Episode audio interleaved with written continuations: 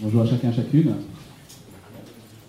Si vous êtes avec nous depuis plusieurs semaines, vous savez que on, est actuellement dans une série de prédications basées sur le livre du prophète Malachi. Vous savez, ces petits, petits prophètes qu'on lit très peu finalement. 400 ans environ avant Jésus-Christ, c'est le dernier prophète qui parle avant, je dirais, Jean-Baptiste, qui lui-même annonce, non seulement annonce, mais voit la réalisation de sa prophétie, à savoir la venue de Jésus-Christ. Et nous sommes euh, arrivés ce matin au chapitre 3. Malachie chapitre 3, nous allons lire les versets 3 à 12. Malachie chapitre 3, les versets 3 à 12.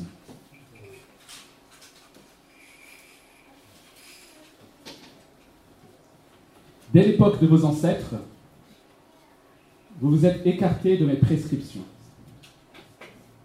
Vous ne les avez pas respectées. Pardon? 7 à 12, oui, pardon. Revenez à moi, et je reviendrai à vous, dit l'Éternel, le Maître de l'univers. Et vous dites, en quoi devons-nous revenir?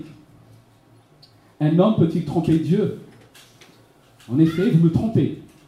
Et vous dites, en quoi t'avons-nous trompé Dans les dîmes et les offrandes. Vous êtes frappés par la malédiction et vous me trompez, la nation tout entière. Apportez toutes les dîmes à la maison du trésor, afin qu'il y ait de la nourriture dans ma maison. Mettez-moi ainsi à l'épreuve, dit l'Éternel, le Maître de l'univers. Et vous verrez si je n'ouvre pas pour vous les fenêtres du ciel, et si je ne déverse pas sur vous la bénédiction en abondance. Pour vous, je menacerai l'insecte vorace, afin qu'il ne détruise pas les produits du sol, et que la vigne ne soit pas stérile dans vos campagnes, dit l'Éternel, le Maître de l'univers. Toutes les nations vous déclareront heureux, car vous serez un pays de délices, dit l'Éternel, le Maître de l'univers. Ainsi s'arrête la lecture, la parole de Dieu.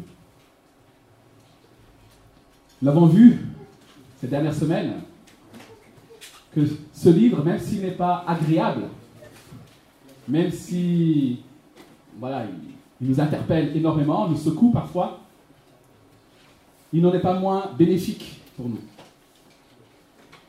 Puisqu'il nous avertit des dangers dans lesquels le peuple de Dieu, dans lesquels l'Église peut tomber.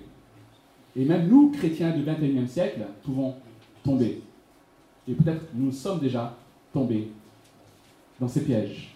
Nous sommes donc invités à écouter ces avertissements, ces exhortations avec attention. Comme les premiers destinataires de ces paroles, et je le rappelle, le prophète s'adresse ici au peuple juif, hébreu, rentré de l'exil. Et de la même manière que ce peuple, nous aussi, nous pouvons, tout en continuant à venir au culte, avoir des habitudes, je dirais, religieuses, perdre petit à petit la relation avec Dieu. Ne plus le considérer, ne plus le mettre à la première place dans nos choix, dans nos vies même. Ne plus vivre pour lui, mais vivre pour nous, pour notre bien, pour notre famille, pour des choses qui nous semblent bonnes et légitimes et qui le sont, mais qui prennent finalement tout notre être. Et qui renforcent même peut-être notre sentiment de propre justice, qui nous donne bonne conscience, mais, qui, mais ce n'est pas la relation avec Dieu dont il s'agit. Et ce matin, au travers de ce texte, nous allons voir que Dieu appelle ses enfants qui l'ont trompé, puisque c'est comme ça qu'il voit les choses, à revenir à lui. Ils l'ont trompé en vivant pour eux-mêmes. Et il les appelle à revenir à lui pour recevoir sa bénédiction. Et dans un, premier temps, nous allons voir comment justement ces croyants, et nous du coup, ont pu tromper Dieu. Et dans un deuxième temps, nous verrons en quoi consistent ces bénédictions dont il est question ici. Dieu commence donc par reprocher au peuple sa désobéissance au sens large. Vous savez que ce, on est ici au chapitre 3, et dans les passages précédents, Dieu justement a fait des reproches à son peuple, qui néglige le culte, qui ne prend pas au sérieux Dieu. Nous avons vu par exemple qu'ils offraient des sacrifices de bêtes boiteuses, volées. Les prêtres ne prenaient pas au sérieux leur sacerdoce. Le peuple lui-même était infidèle envers Dieu, donc ils étaient infidèles les uns envers, les autres. Ils étaient infidèles dans leurs relations, ils étaient infidèles dans leur couple. Et Dieu a reproché ces choses. Et nous avons vu dimanche dernier que Dieu commence à annoncer son action. Son action qui consiste à envoyer le Messie qui va mettre de l'ordre dans tout ça, qui va changer les cœurs, qui va purifier les prêtres, qui va donner un nouveau cœur. Mais un Messie aussi qui va commencer à faire parler sa justice. Parce qu'il ne supporte pas que le peuple qui porte son nom le profane, le déshonore de cette manière. Et ici, nous, arrivons quelque part au cœur de ce passage. Quel est le but de Dieu? Pourquoi est-ce que Dieu prend le temps comme ça de dire, mais vous m'avez trompé, vous avez désobéi? Le but de Dieu, c'est ce, ce passage, revenez à moi. Voilà le cœur de ce texte. Revenez à moi. Dieu ne prend pas plaisir juste à nous accabler. Toi, tu étais nul. Dieu, quand il met en, lumière nos péchés, c'est pour qu'on vienne les déposer à ses pieds. C'est pour qu'on les reconnaisse. Mais si on voit que le, peuple a le cœur dur, quoi, tu dis qu'on a fait ça, mais où est-ce qu'on a fait ça? Où est-ce qu'on aurait fait ça, Seigneur? Et Dieu dit, revenez à moi. Alors le peuple n'était pas... Enfin, cette désobéissance ne s'est pas passée du jour au lendemain. Le peuple n'était pas un peuple obéissant la veille et qui, le lendemain, se réveille désobéissant. C'est rarement comme ça que ça se passe, même dans nos vies. Ça se passe petit à petit, sans qu'on le réalise. Et lorsqu'on se réveille, on est déjà en plein, pleinement dans la désobéissance et pleinement dans le péché. Et ici, je dirais les parents, peut-être, de ce peuple, sont rentrés de l'exil. Ils ont rebâti le temple. Et cela s'est fait avec beaucoup d'opposition. Et ils ont retrouvé le culte, la relation avec Dieu. C'était un temps joyeux. Ils ont, vécu des moments très forts. Il y a eu un réveil, il y a eu de la repentance, la redécouverte de la parole de Dieu, de la loi, une nouvelle consécration. Voilà tout ce que les parents ont vécu. Puis peu à peu, une forme de lassitude s'est installée. Moins d'intensité, peut-être moins de combat. Les choses tournaient à peu près bien et le peuple a commencé à s'endormir. Je fais une parenthèse ici. Il n'est pas étonnant que les églises dans les, contrées où il y a de la persécution sont tiennent en général mieux, sont plus consacrés que les églises en Europe, en Occident, bien souvent. Nous nous endormons. Les générations suivantes ont grandi sans avoir connu ces temps forts. Et ils ont commencé peu à peu ne plus tenir compte de Dieu dans leur vie. Leur relation avec Dieu a perdu toute sa profondeur. Mais nous voyons dans ce texte justement que Dieu n'abandonne pas son peuple. C'est son peuple il est fidèle, il ne change pas. Dès le début du, livre, il a dit, je vous ai aimé. En quelque sorte, je, vous ai choisi, vous êtes à moi. Et parce que ce peuple est à lui, il ne va pas les abandonner. Même lorsque celui-ci s'éloigne de lui. Et avec patience, Dieu appelle à lui ce peuple. Revenez à moi, et je reviendrai à vous. On a vu il y a deux semaines, pour ceux qui étaient là, que la nature du péché est avant tout relationnelle. Le péché, ce n'est pas uniquement une suite de choses, de règles qu'on aurait enfreint. C'est avant tout relationnel. Le péché découle de ce que l'homme, l'être humain, a voulu se séparer de Dieu. Il a rejeté Dieu. Il a rejeté l'autorité, la seigneurie de Dieu. Il a voulu vivre pour lui-même. C'est ainsi que le péché est entré dans l'humanité. Et c'est ainsi que le péché aujourd'hui se manifeste encore dans nos vies. par un mépris de Dieu. Et ce matin, voilà pourquoi ici, plutôt, Dieu appelle son peuple à revenir à lui. Il demande une relation restaurée. Revenez à moi. Il ne dit pas simplement obéissez aux règles, même si ça en découle, mais il dit avant tout revenez à moi.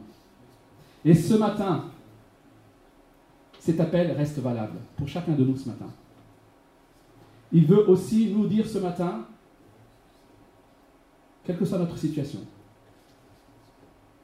revenez à moi.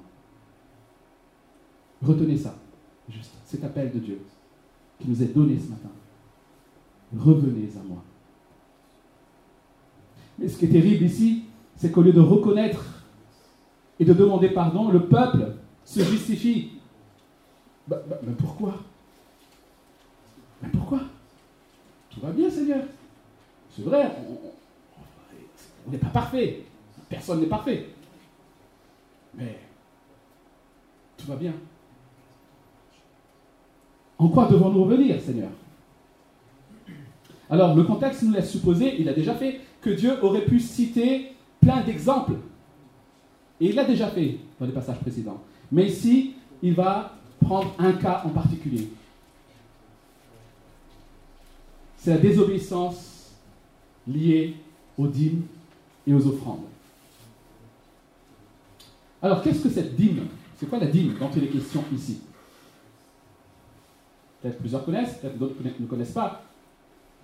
C'est une pratique que Dieu a demandé au peuple dans la loi qu'il a donnée à Moïse.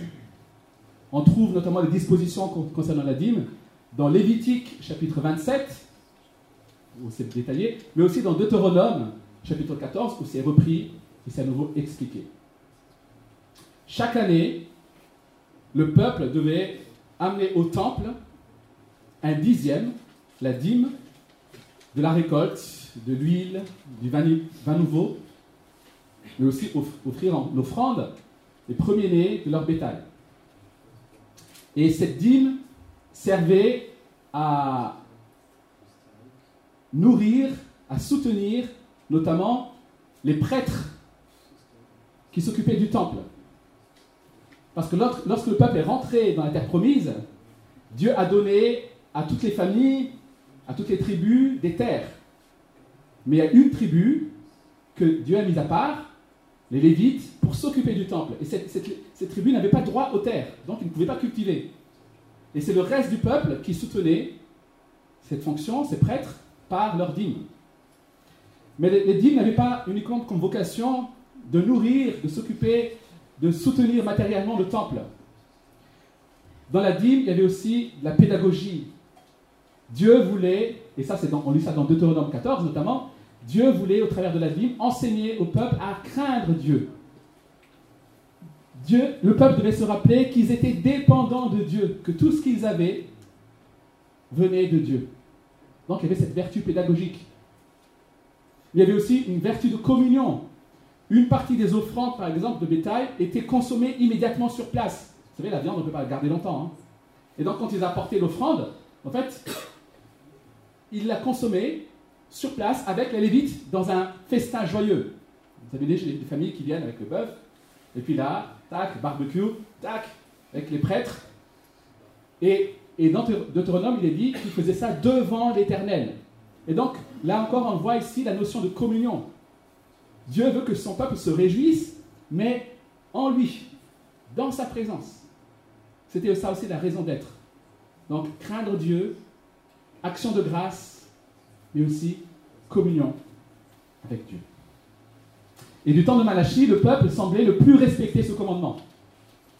Ils avaient oublié Dieu. Et Dieu ne considère pas cela comme une simple négligence. Ici, nous voyons que Dieu accuse le peuple de le tromper, littéralement de le voler. Le mot tromper ici est un mot qui est assez rare dans la Bible, parce qu'il y a ici une notion de violence, comme arracher. Vous savez, les, les, les, gens qui arrachent les sacs dans la rue. C'est violent. Et c'est ce que le peuple a fait envers Dieu. Ils l'ont volé. Ils l'ont trompé. Pour Dieu, ne pas lui donner ce qui, ce qui lui revient, c'est le voler. Alors comment cela s'applique à nous chrétiens aujourd'hui du XXIe siècle? On peut noter que dans le Nouveau Testament, il n'est que très rarement fait mention de la dîme. Si vous avez lu un peu le Nouveau Testament, pour ceux qui connaissent, il y a très peu question de la dîme. Pourquoi? Plusieurs raisons, mais principalement parce que déjà, la, raison, je dirais, la plus flagrante, c'est que si la dîme était pour le temple, en Jésus, il n'y a plus besoin de temple. Si la dîme était pour les prêtres, en Jésus, qui est le parfait prêtre, le grand sacrificateur, il n'y a plus de prêtre, ou alors nous sommes son Église, chacun prêtre. Donc cette partie, je dis, cette, cette loi, ce commandement qui consiste à soutenir la prêtrise et le temple, n'a plus lieu d'être, puisque c'est accompli en Jésus-Christ.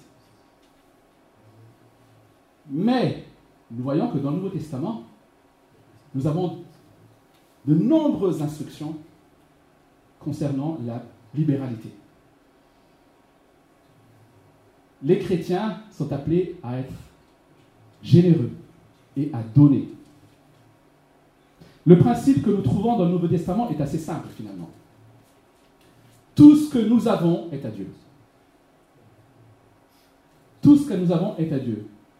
Nous ne sommes que les gérants de ce, qui appartient à Dieu. Nous les gérons pour lui. Vous êtes des intendants. Vous êtes des gérants du bien de Dieu. Lisons à titre d'exemple le principe que l'apôtre Paul donne aux nouveaux convertis dans Éphèse, dans, dans Éphésiens, la lettre aux Éphésiens, chapitre 4. Donc là, il parle de voilà, qu'est-ce qu'on doit enseigner à celui qui, qui était voleur avant qui vient de se convertir. Voici ce qu'il dit que celui qui volait cesse de voler, qu'il se donne plutôt la peine de travailler honnêtement de ses propres mains. Pourquoi? Pour qu'il ait de quoi vivre? Non. Mais bien sûr, il y a de ça. Mais Paul va plus loin.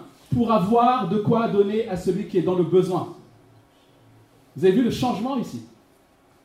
Le but du travail, le but de ton salaire, ce n'est pas pour que tu aies une super maison, mais c'est pour que tu aies de quoi donner à d'autres. En termes de libéralité, dans le Nouveau Testament, l'accent est mis justement sur les motivations du cœur. L'apôtre Paul enseigne aux chrétiens à donner avec joie, sans tristesse ni contrainte, à donner avec générosité, mais aussi à donner comme investissement pour les choses éternelles. Paul invite les chrétiens à prendre part à l'œuvre de Dieu et à investir dans l'éternité, pas investir leur argent et leurs biens, leur temps pour ce qui compte pour ce qui est éternel. Voilà les principes que nous voyons dans nos testaments. Alors vous vous demandez peut-être, oui, mais s'il n'y a plus de notion de 10%, comment déterminer ce que je suis supposé donner? Premièrement, ce qu'on peut dire, c'est que même dans l'Ancien Testament, en réalité, lorsqu'on cumule tout ce que Dieu demande au peuple, en fait, ce n'était pas 10%. C'était, selon les spécialistes, 25%. Déjà rien que ça. Vous imaginez.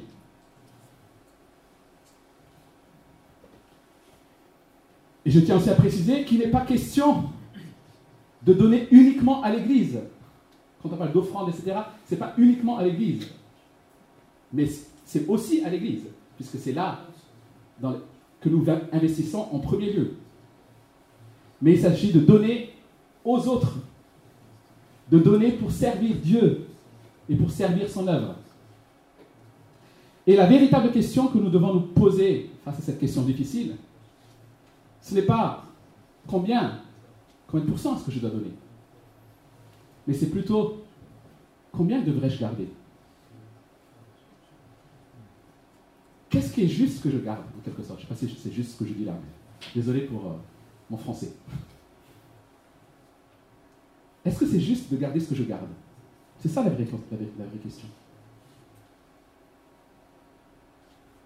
Pour certains, donner 10%, 20%, c'est énorme. Et ils les donnent. Pour d'autres, donner 10%, 20%, ce n'est rien. Parce qu'avec les 80% qui restent, ils pourraient largement encore donner. Nous, nous aimons les, quand on, dicte, vous savez. Mais Dieu nous confie une responsabilité. Dieu nous demande de l'adorer. Et ce n'est pas en cochant une case j'ai donné 10% que nous l'adorons. C'est en étant consacré pleinement à lui.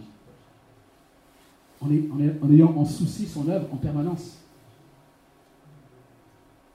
Et pour essayer encore de répondre à cette question, il est bon de nous rappeler, on l'a fait ce matin, que de ce côté-ci de l'histoire du salut, nous sommes infiniment plus privilégiés que les croyants de l'Ancien Testament, de l'Ancienne Alliance. Nous sommes infiniment plus, privilégiés que le peuple auquel s'adresse le prophète Malachi ici. Et nous avons vu que dans l'Ancien Testament, la dîme était une expression joyeuse de reconnaissance. Ils étaient reconnaissants pour la délivrance de l'esclavage, pour la providence de Dieu, pour sa patience malgré leur désobéissance. De ce côté-ci de l'histoire, nous bénéficions pleinement de l'œuvre de Christ, qui a tout accompli pour nous sur la croix.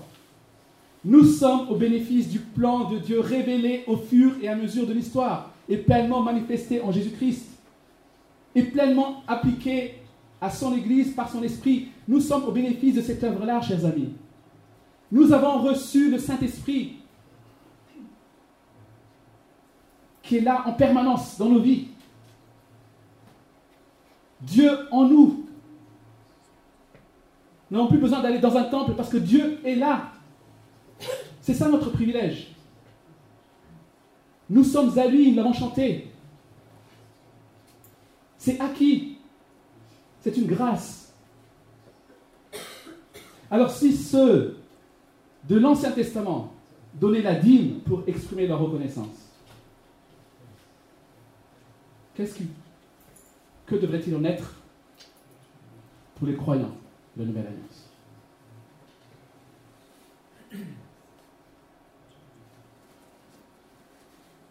Chers amis, sommes-nous intègres en ce qui concerne l'argent?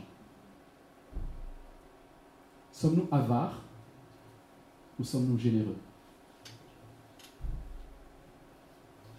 Est-ce que nos priorités, est-ce que nos critères de choix, de consommation, nos motivations, nos dépenses, mais aussi nos épargnes, notre libéralité, est-ce que tout cela est conforme à l'enseignement de la Bible?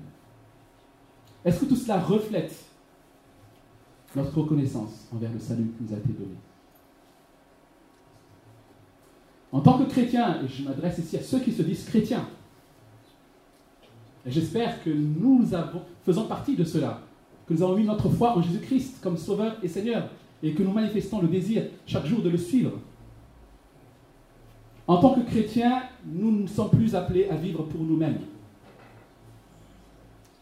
Nous sommes appelés et nous sommes sauvés pour Christ, pour la cause de Christ, pour l'avancement de son règne.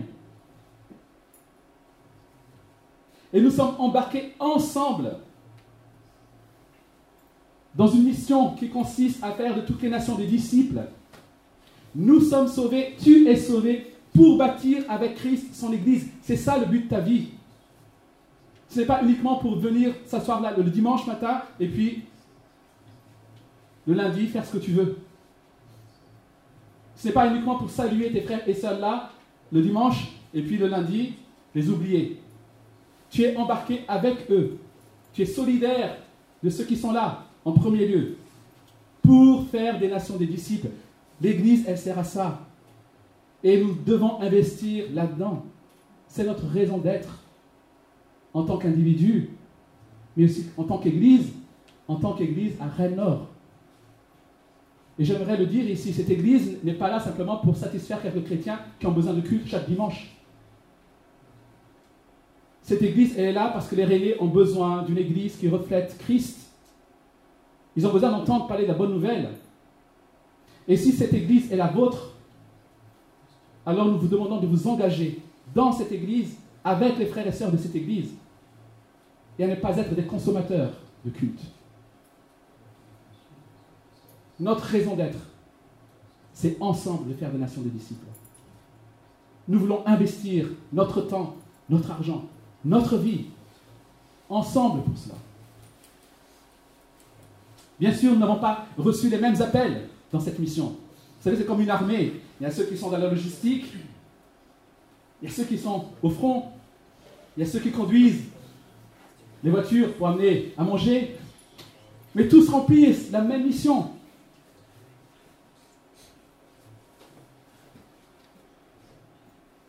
Lorsque ceux qui partent, peut-être au loin, peuvent difficilement joindre les deux bouts, alors que ceux qui sont censés les soutenir dans la prière, mais aussi financièrement, vivent confortablement dans le luxe, ne sommes-nous pas en train de tromper Dieu?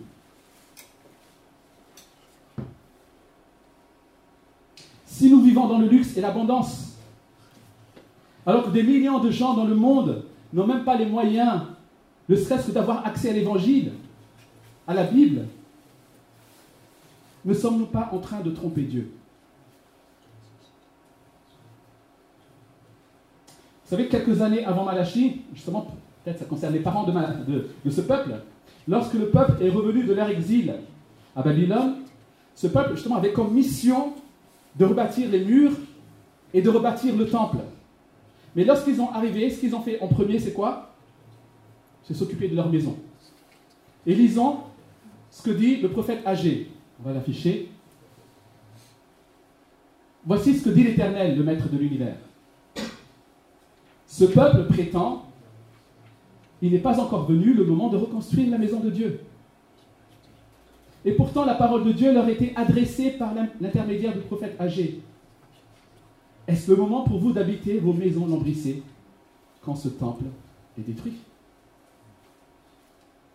Le peuple, les parents donc du peuple ici, de Malachie, ont estimé que ce n'est pas encore le temps.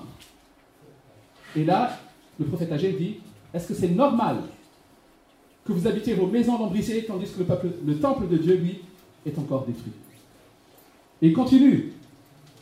Au verset 7, voici ce que dit l'Éternel, le Maître de l'univers.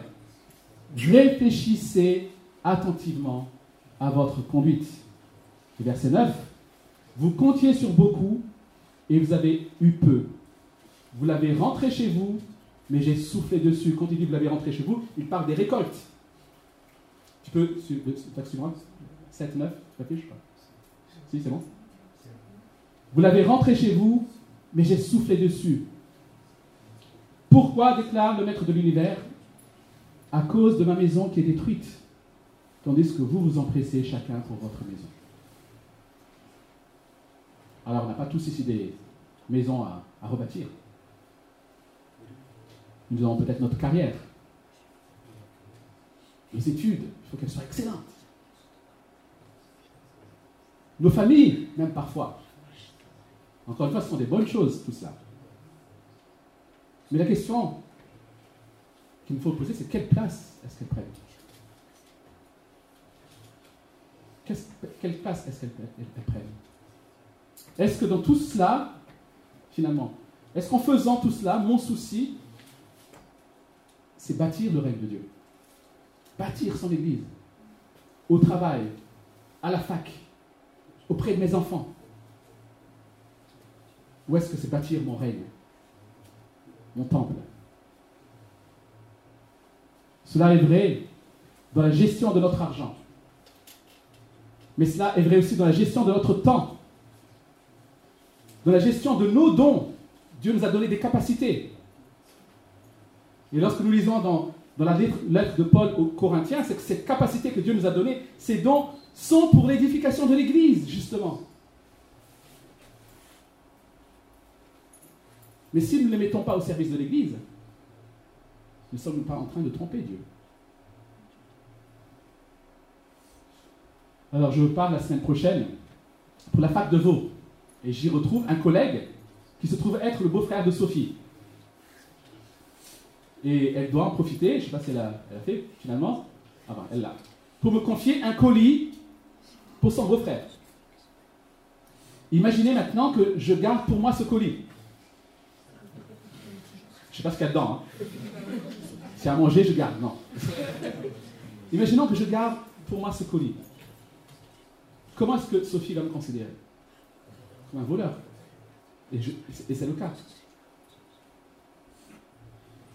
Si tout ce que Dieu nous a donné par grâce et par amour, et même notre vie en lui, nous est donné pour sa gloire, nous est donné pour son règne, nous est donné pour son Église, nous est donné pour que nous soyons une bénédiction aux autres.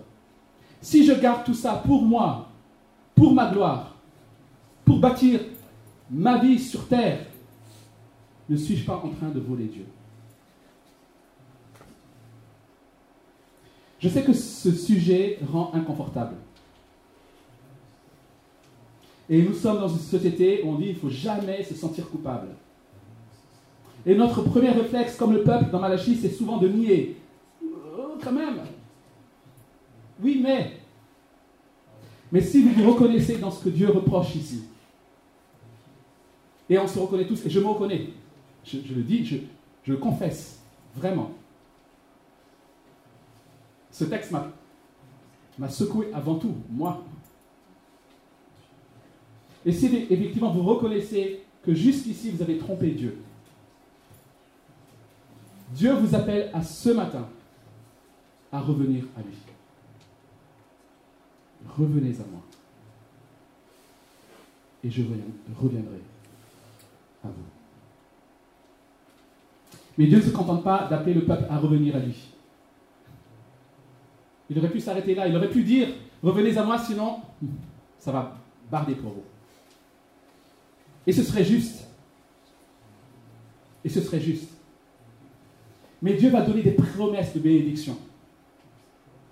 Et quand je lis ces promesses, je suis quelque part troublé. Regardons, verset 10.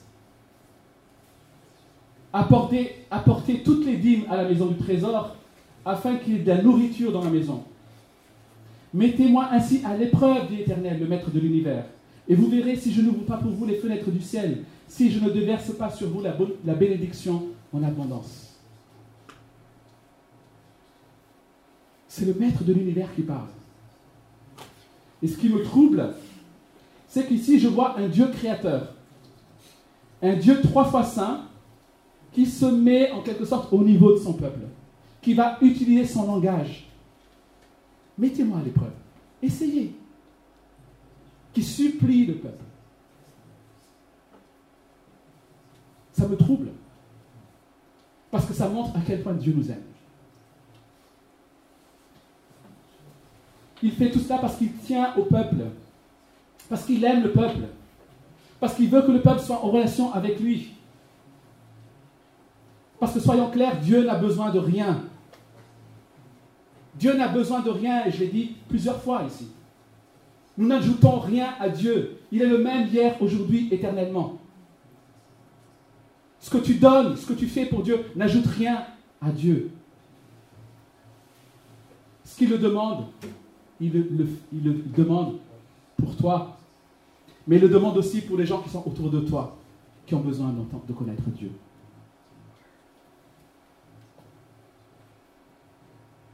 Il fait tout cela parce qu'il nous aime. pourquoi il demande au peuple de revenir à lui? Il va lui donner des promesses. Il ne demande pas de revenir à lui parce qu'il est malheureux sans son peuple. Il le fait parce qu'il aime son peuple et parce qu'il sait que pour son peuple, être avec lui, s'abandonner à lui, est la meilleure des choses. Il veut le meilleur pour son peuple. Et il veut le meilleur pour toi ce matin. Et c'est pour ça qu'il te dit, reviens à moi. J'aime les enfants. En tout cas, j'essaie de les aimer. Et parce que je les aime, je veux veiller sur eux. Et je veux veiller sur leur bien-être. Et les règles qu'on a fixées à la maison, même s'ils ne comprennent pas toujours, même s'ils trouvent ça dur, les règles qu'on a fixées à la maison, nous les avons fixées pour leur bien, pour leur sécurité. Et même s'ils ne comprennent pas, on leur demande de s'y plier. Et on va être intransigeant. Non pour notre plaisir, mais parce que c'est bon pour eux. C'est ça être parent. Et je sais que tant qu'ils sont sous mon toit, en tant que parent, je peux veiller sur eux. Je peux pourvoir à leurs besoins. Alors maintenant, ils sont grands, ils peuvent partir, enfin, surtout les nés. Mais imaginons maintenant qu'ils sont un peu, plus jeunes et qu'ils décident de fuguer de la maison et commencent à vivre dans la rue. Évidemment, en tant que parent, je vais tout faire pour les retrouver. Parce que je les aime. Et lorsque je, les vois, la première chose que je vais, leur faire, ce n'est pas... Faut respecter les règles. La première chose que je, je ferai lorsque je les verrai dans la rue, c'est revenez à la maison. Rentrez à la maison. C'est là qu'est votre bien. Je vous aime. Revenez à la maison. Et pour leur faire comprendre cela, je vais insister. Rappelez-vous, à la maison, il y a ça. Il y a ça. Vous savez l'amour. Il y a à manger chaque jour. Vous n'avez pas besoin de faire à manger. Vous n'avez pas besoin de vous sucer du menu. Parfois, vous, vous commandez même en fait des pizzas. Et ça se passe. Vous vous rendez compte? Revenez à la maison. C'est un peu ce que Dieu fait ici. C'est un peu ce qu'il fait ici. Malheureusement, ce passage est utilisé par certains chrétiens pour dire que plus on donne, plus on va prospérer. En gros, plus vous donnez, plus vous serez riche. C'est comme ça que beaucoup de, plutôt un pan du monde évangélique applique ce texte. C'est ce qu'on appelle l'évangile de prospérité. En gros, donnez à Dieu, donnez des dîmes, et Dieu vous bénira, vous serez riche. C'est de la manipulation, c'est du mensonge. Ce n'est pas l'évangile. C'est du faux enseignement. Et je vous invite à ne jamais mettre les pieds dans une église qui prêche ça. Dieu ici promet à son peuple de quoi largement subvenir à ses besoins. Dans le contexte immédiat, c'est ça. Pas pour acheter une Porsche Cayenne, pas pour porter des costumes Armani ou des Rolex, mais pour subvenir largement à leurs besoins. Dieu dit, vous aurez de quoi manger. Vous savez, il y a ce thème est encore euh, sorti dans les médias aux États-Unis récemment. Je ne sais pas si vous avez entendu parler de ça. J'ai montré à mes enfants hier. Un de ces prédicateurs de la prospérité a été interviewé par une, femme, une femme qu'il a attrapée à l'aéroport alors qu'elle allait monter dans une grosse limousine avec des gardes-corps pour aller rejoindre son jet privé. Ce prédicateur, c'est Kenneth Copeland, pour ceux qui connaissent. Un des papes de l'évangile de prospérité. Dieu ne promet pas ça. Dieu promet qu'avec lui, nous ne manquerons de rien. Qu'il ne va pas nous abandonner. Il promet à son peuple de leur épargner la famine. Regardez la suite. Pour vous, je menacerai l'insecte vorace, afin qu'il ne détruise pas les produits du sol, et que la vigne ne soit pas stérile dans vos campagnes, dit l'Éternel, le Maître de l'univers. Il dit, vous n'aurez pas à vous inquiéter pour vos récoltes. Ça se passera bien. C'est ce qu'il est en train de dire ici. Et on retrouve ce même principe avec les promesses de bénédiction du Nouveau Testament. Matthieu chapitre 6, serment sur la montagne. Cherchez premièrement le royaume de Dieu et la justice de Dieu. Et la suite, toutes ces choses vous seront données par-dessus. Et toutes ces choses dont il est question, ce ne sont pas les choses que je convoite. Pas des maisons de rêve ou les richesses le luxe, le club med. Pas, pas, dans le contexte, ce n'est pas ça. Toutes ces choses dans le contexte, c'est le manger, le boire et le vêtement. Mais Dieu va plus loin que le strict nécessaire aux besoins du peuple. Et nous le lisons au verset 12. Toutes les nations vous diront heureux, car vous serez un pays de délices, dit l'Éternel des armées. L'abondance de bénédictions, les bonnes récoltes seront, bénéfiques non seulement pour le peuple, mais aussi pour les nations qui les entourent. Vous savez, ça se passait comme ça en ce temps-là. Lorsqu'il y avait de la famine dans toute la région, à l'époque, les frontières n'étaient pas aussi fermées qu'aujourd'hui, on allait là où il y avait du blé. C'est ainsi, par exemple, que l'Égypte était souvent l'endroit où on se rendait quand il y avait de la famine. Parce que là, avec le Nil, tout ça, c'était un pays prospère. Par exemple, le clan de, Jacob s'est rendu en Égypte. Il y avait Joseph, justement, parce qu'il y avait la famine. Et ce que Dieu dit ici, c'est que je vous bénirai de telle sorte que vous pourrez être une bénédiction pour d'autres. Et c'est le but de Dieu. Il nous bénit pour que nous soyons en bénédiction pour les autres. Mais jamais pour... Nous ne sommes pas la finalité unique de ces bénédictions. Le Nouveau Testament nous enseigne de même que Dieu veut nous donner plus que le nécessaire. Non pour notre propre plaisir, mais pour de bonnes œuvres. Lisons ensemble 2 Corinthiens 8, verset 7.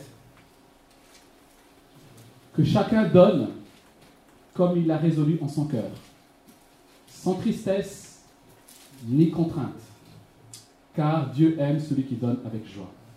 Et la suite. Et Dieu peut vous combler de toutes ses grâces, afin que possédant toujours en toutes choses de quoi satisfaire à tous vos besoins, vous ayez encore en abondance. Pourquoi? Pas pour s'acheter la dernière montre à la mode, mais pour toute bonne œuvre. Selon qu'il est écrit, il a fait des largesses, il a donné aux indigents, sa justice subsiste à jamais. Est-ce que nous réalisons que notre superflu peut permettre à des hommes et des femmes autour de nous, mais aussi au loin, de rendre gloire à Dieu? C'est ça notre souci. C'est que le plus grand nombre de vies rendent gloire à Dieu. Et je veux le faire par mon argent, par mon temps, par ma maison, par mes dons. On trouve aussi cela dans d'autres passages, même dans, la suite de ce texte que je vous inviterai à lire chez vous. Au final, ce que Dieu veut, c'est qu'il soit glorifié par le plus grand nombre. Dieu nous donne chaque jour de quoi subvenir à nos besoins, que ce soit en termes de manger, de boire, de vêtements ou même de repos, de ressourcement, de sagesse. Mais nous avons reçu plus que cela. Et nous avons reçu de quoi offrir à d'autres. Pour conclure, parler de l'argent à l'Église est toujours délicat. Alors il y a certains qui ne s'en privent pas, bien sûr. Peut-être qu'ils en parlent même trop. Mais c'est délicat parce qu'en France, notamment, on peut vite être accusé d'être intéressé. Ou on peut vite être moralisateur. Mais rappelons-nous que la Bible n'a pas été écrite, écrite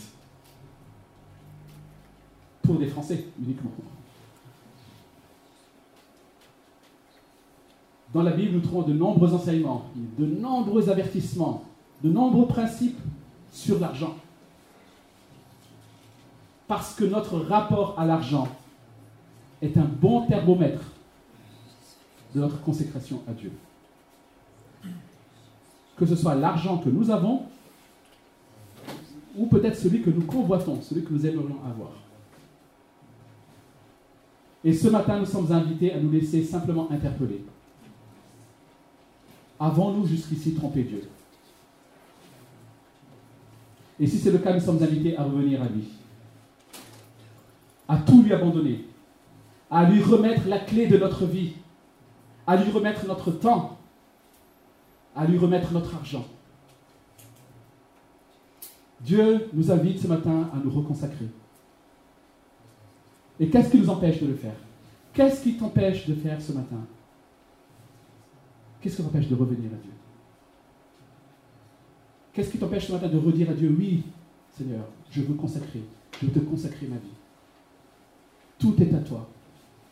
Je veux que ma vie soit contribue à l'avancement de ton règne, serve à ta gloire. Celui qui nous demande cela, c'est celui qui nous a tellement aimés. Il nous a tellement aimés qu'il a quitté son ciel de gloire pour revêtir notre humanité. Celui qui était roi, mais qui a vécu pauvrement au milieu de nous. C'est celui-là qui te demande cela. Ce que Dieu nous demande, il a vécu bien plus que nous. De Corinthiens 8, verset 9, justement, dit ceci. Il parle de Jésus qui pour vous s'est fait pauvre, de riche qu'il était, afin que sa pauvreté, par sa pauvreté, vous soyez enrichis. C'est celui qui était juste, mais qui a été condamné comme injuste.